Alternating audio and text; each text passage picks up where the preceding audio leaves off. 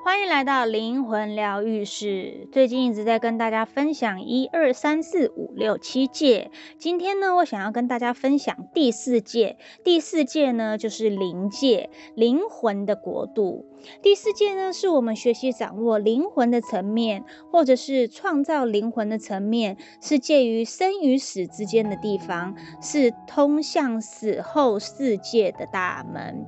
当我们死亡的时候呢，我们会以太为基础的身体就被安放休息，但是我们的灵魂呢，会前前进到存有的第四界。从第四界开始，有一些灵魂呢，将会选择作为灵魂而留下；有一些呢，会选择再转世；而有一些呢，会扬升到其他的世界。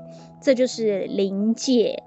身为灵魂呢，仍然有它的本质所在，它仍然能够感知、听到、品尝和触摸。当然，这些感觉在第四界和第三界所体验到的是不同的，但是相似。在第四界，我们可以感受到空气的流动，可以感受到新鲜出炉面包的味道，我们可以感官感受，实际上比第三界更加。新的颜色呢，对我们来说会变得更明显，也可以听到新的事物。在第四界呢，仍然要吃东西，所以为什么我们要拜拜？因为第四界的灵魂，他们是需要吃东西的，仍然需要给自己营养。这个世界呢，只是一个更高振动的世界，在那里的分子比第三界移动得更快。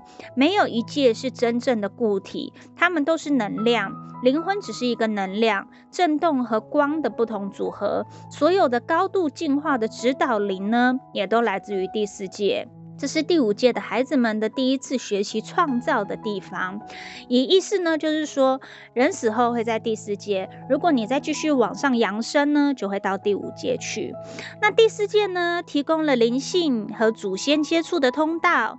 萨满呢和药师呢，经常使用祖先和其他的灵来帮助他们做疗愈。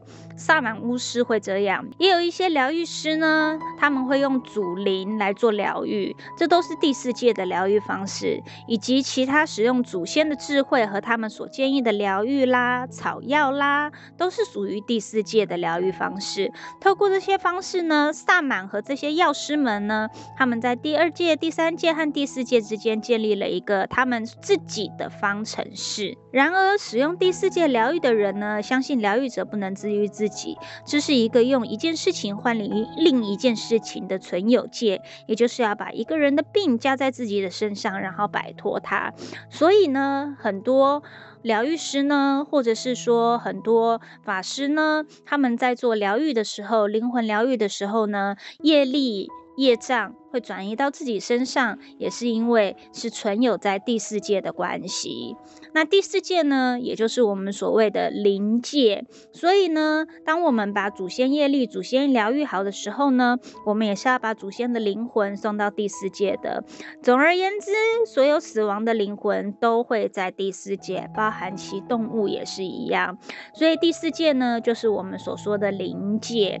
那在灵界这里呢，当然所有的灵魂。时候都来到了这里，有些人去投胎转世了，有些人扬升到了第五界、第六界，那有些人呢，他就继续留在第四界，那有些人呢，他可能就跟着神、跟着佛、跟着菩萨去了更其他的地方。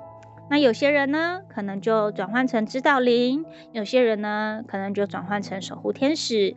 这里呢，第四界就是我们所说的灵界。谢谢你们今天收听灵魂疗愈室。我用简单的方式让大家了解了灵界。